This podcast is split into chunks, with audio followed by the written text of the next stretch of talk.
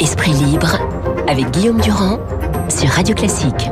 Nous sommes en direct avec Jean-Louis Bourlange. Bon cher Jean-Louis, bonjour. Vous êtes député du Modem et éditorialiste notamment à Radio Classique. Et nous en sommes extrêmement fiers. Édouard Tétrault est conseiller en l'entreprise.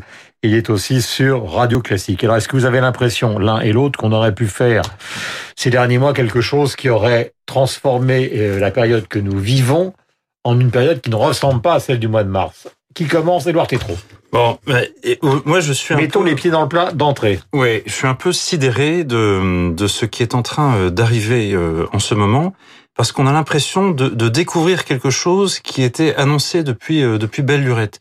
Je suis très frappé de voir que à aucun endroit de la de la hiérarchie de la santé publique en France, on ne s'est préoccupé de faire un, ce que les militaires appellent un rétex, un retour d'expérience. Qu'est-ce qui a marché, qu'est-ce qui n'a pas marché dans nos hôpitaux? Je suis très frappé de voir que ni euh, le directeur de l'APHP, ni euh, le ministre de la santé, ni euh, le, le patron de la santé publique ne sont allés voir là où ça a fonctionné, notamment en Suède, en Allemagne. Euh, enfin, voir... En Suède, le nombre de morts euh, rapportés à la population est supérieur à celui de la France. Hein. Et alors, il est, je connais ces statistiques, il est légèrement supérieur. En bah, Suède, on a 58, on a 58 morts pour 100 000 habitants. En France, on en a 47 pour 100 000. En revanche, qu'est-ce qui se passe en Suède en ce moment? Tous les cas sont en train de, de chuter. C'est une seconde vague, mais à l'envers. Donc nous allons avoir une Suède qui, euh, elle, n'a pas cessé de travailler, de vivre, de continuer, de... alors que nous, ce qui me frappe, c'est qu'il y a une absence de stratégie. Il y a une absence de temps donné à allouer de nouveaux moyens à cette, à cette vague qui arrive. Et, et, et, on découvre non seulement la vague, mais ses conséquences. Je vous avais vu le rapport du Secours populaire hier, qui indiquait que euh, il y avait 45% de, de, nouveaux cas de personnes qui ont dû aller bénéficier de l'aide alimentaire au printemps, 45 nouveaux venus du, pour le Secours populaire. Et je crois malheureusement que cela ne fait démarrer. Nous étions avec Édouard Tétrault. Vous avez tous entendu, évidemment, sur l'antenne de Radio Classique, l'incompréhension qui existe entre les restaurateurs et les hospitaliers. Les restaurateurs disent laissez-nous vivre. Les hospitaliers disent il faut absolument fermer, être plus en plus ferme, car autrement, c'est nous qui ne pourrons plus endiguer la vague. Quelle est le, la position, enfin je dis pas la position, mais la réflexion que vous avez, Jean-Louis, sur cette affaire? Position de Tétro et au fond, débat national. Oui, je suis pas tout à fait d'accord avec ce que vient de dire Edouard. Je, je crois, évidemment, le, le, retour sur expérience, on n'a pas eu peut-être des rapports, etc., mais il a été fait, notamment par le corps médical. On voit bien qu'aujourd'hui, on soigne très différemment euh, les gens. Euh, de, de, ce qu'on faisait au ah bah, début du mois de mars. Un exemple massif que, que, je peux donner, et vous en souvenez tous, au départ de cette affaire-là, on vous disait surtout ne prenez pas d'anti-inflammatoires. Et maintenant, oui, les mêmes oui, médecins mais... vous disent c'est peut-être l'anti-inflammatoire qui, pour des raisons qui sont complexes, va créer ou empêcher que la crise que la dégénérescence bien, bien se sûr, fasse. Bien sûr, je crois qu'on a, on, on, a de ce point de vue réagi. Maintenant, qu'est-ce qu'on peut faire? Moi, je suis très frappé à la commission des affaires étrangères. On a des, on, on a des contacts avec des, des nos, nos, postes. On a des, des, conférences, comme on dit en call. Par exemple, avec notre représentant à Taipei l'autre jour, euh, j'ai vu, il nous a détaillé par le menu ce qu'on faisait à Taïwan.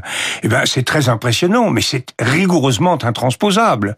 Euh, je veux dire qu'il y a un civisme, une soumission à l'autorité, une acceptation même de sacrifices financiers. Par exemple, les tests sont li libres, seulement ils coûtent 200 euros. Euh, alors, essayez de faire des tests à 200 euros en France et, et, vous verrez des réactions que je comprends très bien, parce que les gens n'ont pas beaucoup d'argent. Donc, on a, euh, on, ce sont des situations très difficiles. Ici, en France, on a une, alors, par rapport aux Suédois, il y a quand même une très grande différence de, de, de, de civisme. De, c'est, on va pas faire des poncifs sur les sociétés protestantes par rapport aux sociétés catholiques, mais il y a une intégration de la norme morale et sociale par les citoyens suédois qui est infiniment supérieure en Allemagne, à, à, à, la nôtre. Oui, enfin, absolument. Donc je crois qu'alors on en est réduit. Et euh, Edouard, qui est un peu comme moi assez libéral, euh, on en est réduit à, à, tout remettre entre les mains de l'État. Or l'État, euh, bah, l'État c'est toujours bête et méchant. Hein, quoique. Bah c'est ce qui va se passer ce matin. Parce que on... Pardonnez-moi, mais oui. c'est ce qui va se passer ce matin. C'est Jean Castex actuellement, hein, il y est avec les, les, représentants des villes, et au fond, il va leur dire ce matin, euh, eux qui au départ n'ont pas très bien pris les injonctions de fermeture des restaurants, il va leur dire faites quelque chose pour les villes concernées, parce qu'autrement, moi, je serais obligé de faire quelque chose très très vite. Oui, et pas forcément, parce que je comprends, euh, je comprends les réactions des euh, des, des, des villes qui ont l'impression d'être des, des villes exemples. Euh, le, le, cafetier, le cafetier, on interdit à, à, à 23 h à 22 h de, de servir, alors qu'ailleurs, on, on, il se dit pourquoi moi? En quoi? Bon, il y a, y a tout un sentiment d'arbitraire qu'on a mesuré à tous les moments dans la façon. On a toujours été exposé un arbitraire absurde. Mais, mais c'est un peu... Et puis on a la grande misère du système hospitalier. Une, une amie à moi qui est euh, souffrante actuellement et euh, me disait qu'elle avait des discussions dans son hôpital où elle est avec son aide-soignante. Mhm. Eh bien, cette aide-soignante, elle gagne 1500 euros. Elle est là, c'est une femme absolument remarquable, d'après ce que me dit cette personne. Et c'est une femme absolument remarquable et elle gagne 1500 euros par mois. Au bout de 43 ans de travail. Donc il y a tout un. Alors qu'en en Allemagne, système privé, les hum. infirmières sont infiniment mieux payées. Euh, bon alors tout ça, c'est des choses qui qui révèlent les pathologies françaises. Mais là où je me diffère un peu de mon ami Edouard, c'est que ça demande du temps. On est dans le temps long. Edouard, vous allez répondre, mais je voudrais qu'on écoute par exemple Madame Merkel. On l'a diffusé assez peu sur l'antenne de Radio Classique, non pas parce que nous ne le souhaitons pas, mais parce que au fond, elle est quand même en général assez discrète. Et vous savez que c'est quand même une diplômée de physique quantique. Et elle a tenu un discours qui me paraît limpide et qu'on n'a jamais entendu au fond de la part des dirigeants français. C'est l'aspect expansionnel de cette épidémie, Angela Merkel. Wir hatten Anfang Juli an manchen Tagen 300 neue Infektionen. Nous avions début juillet 300 nouveaux cas par jour. Nous avons désormais parfois 2400 nouvelles contaminations. Cela veut dire que les cas doublent chaque mois.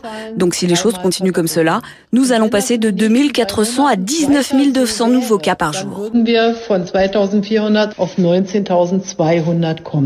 Wir von 2400 auf 19.200 kommen. Voilà, les 19 400, euh, si on passe au mois suivant, effectivement, les chiffres deviennent, c'est une projection exponentielle. C'est une mais, scientifique, Merkel. Voilà, c'est une mais on a l'impression que justement ce côté simple, chiffré, qui pourrait mettre tout le monde d'accord, les restaurateurs comme l'État, on l'a jamais vraiment entendu, Edouard.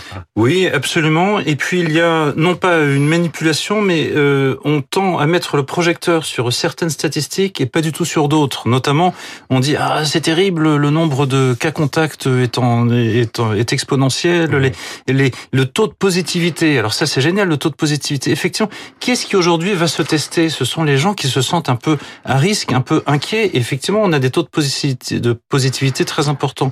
En revanche, ce que l'on tait et, ça, je pense, c'est à la racine de, de, de grands mots qui, euh, qui arrivent. C'est le nombre de morts reste assez dérisoire. Euh, euh nous avons en France en moyenne 1650 morts par jour, euh, toutes causes confondues. Aujourd'hui, nous en sommes à quelques dizaines pour le coronavirus. Et, et le, le, nous avons l'âge médian des victimes qui est de 84 ans. Et c'est vrai que ce qui me frappe dans, dans mon pays aujourd'hui, c'est que nous sommes en train de sacrifier les nouvelles générations, les indépendants, au profit euh, soit des anciennes générations ou des personnes installées. Il y a une, je, je rebondis sur ce que disait euh, Jean-Louis tout à l'heure. Il y a effectivement une approche incroyablement étatique de cette euh, gestion de, de crise aujourd'hui, mmh. euh, où on se dit, bah, au fond, c'est pas grave, il y a quelques indépendants qui vont y passer, les restaurateurs, les commerces, les.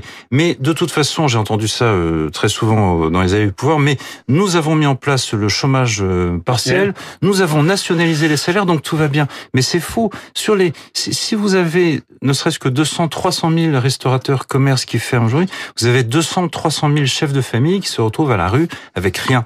Et, et moi, ce n'est pas tellement la révolte des paumés, c'est-à-dire des gilets jaunes d'il y a deux ans qui m'inquiète, c'est beaucoup plus celle qui peut venir demain, la révolte des chefs de famille. Est-ce qu'il n'y a pas derrière tout ça, avec l'expérience politique qui est la vôtre, Jean-Louis Bourlange, une sorte de, comment peut-on dire, on, on a bien vu ce qui se passe aux États-Unis, euh, Biden, Trump, au fond une sorte de torpillage entre le Covid et la campagne présidentielle qui a démarré. Hmm. Jordan Bardella disait tout à l'heure, Madame Le Pen songe à quitter la présidence du RN. On trouve dans le Parisien ce matin des affiches qui sont déjà collées par les partisans d'Emmanuel Macron.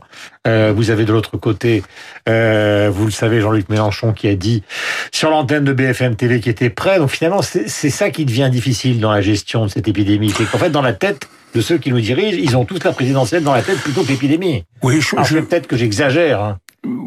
Enfin, j'espère. J'espère que vous exagérez. Euh, je, dans le cas, l'opinion n'est pas dans tout dans cet état d'esprit. Pas du tout. L'opinion est, attend du gouvernement euh, et, et, de, et des collectivités territoriales et de l'opposition mm. euh, que chacun prenne ses responsabilités très sévère, sur une hein, échéance très courte. Là, moi, je ne sais pas pourquoi. Je sais pas pourquoi euh, la REM s'est décidé à faire une campagne d'affichage pour le président Macron. Je pense que ça s'explique par une sorte de, de crise identitaire. Ça n'a rien à voir avec Macron, à mon avis. C'est simplement comme ils savent plus du tout où ils en sont, parce que ils ne se définissent que par rapport à Macron hmm. et qui sont, ils viennent de sensibilités très très légitimement d'ailleurs, hmm. de sensibilités différentes. Ils ont besoin de de, de remettre en, hmm. au, milieu du village la la, la, la, statue euh, et, et, donc. Euh, Vous êtes bien élevé, c'est le syndrome du lèche-cul, quoi, en gros. Euh, oui, mais enfin, je sais pas, je crois que c'est plus profond que ça. Ils sont, bien sûr, lèche-cul, c'est c'est la définition. Hein. A priori, tout le monde est lèche-cul dans les partis politiques, sauf ceux qui veulent dégommer le chef. Euh, mais euh, là, il y a, y a, quand même un problème parce que c'est effectivement tout à fait inadéquat. Enfin, ils ont du mal à, déterminer qui ils doivent conduire euh, pour, euh, par exemple, la, la, tête de liste dans la région de l'Île-de-France dans quelques mois.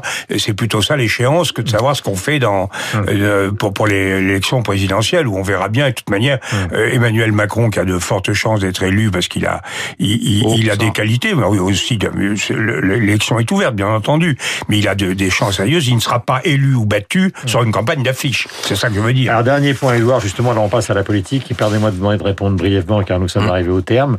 Est-ce que dans les sondages que vous analysez, puisque vous êtes conseil auprès de beaucoup d'entreprises, vous voyez un Macron plutôt dans une position de force, comme vient de le dire euh, Jean-Louis Bourlange, ou plutôt au bord du gouffre? Ah non, ce que, ce que tout, tout, ce qui me, tout ce qui me remonte, je rebondis sur l'affiche. Peut-être que c'est une façon de faire revenir le président. Moi, ce que j'entends autour de moi par des dirigeants c'est mais où est passé le président Où est passé le président qui, contre le conseil scientifique, disait non, non, on va déconfiner le 11 mai Aujourd'hui, le président, c'est pas, il fait pas vivre le Québec libre en Biélorussie, mais c'est quelque chose de ce registre. Il est quelque part entre l'Ukraine, la Lituanie, la Lettonie, la Biélorussie, la, le Liban. Euh, quand il, quand il est, et le Liban, euh, président par voilà. Euh, quand il euh, quand il est en France, de quoi qu'est-ce qu'il fait? Il parle du du congé paternité euh, là et, et là du bien-être animal. Donc là, à un moment, il y a c'est pas du hors sujet, mais il, il va falloir c'est du hors sujet et du hors sol. Nous étions avec Édouard Tétrault et avec Jean-Louis Bourlange ce matin sur l'antenne de Radio Classique. Nous avons rendez-vous avec Franck Ferrand. Merci à tous les deux. Passez la meilleure journée possible. Nous sommes ravis de vous accueillir comme d'habitude. Il est 8h57. C'est Lucille Bréau qui va vous donner les principales informations, la météo, la bourse. Et après, nous serons...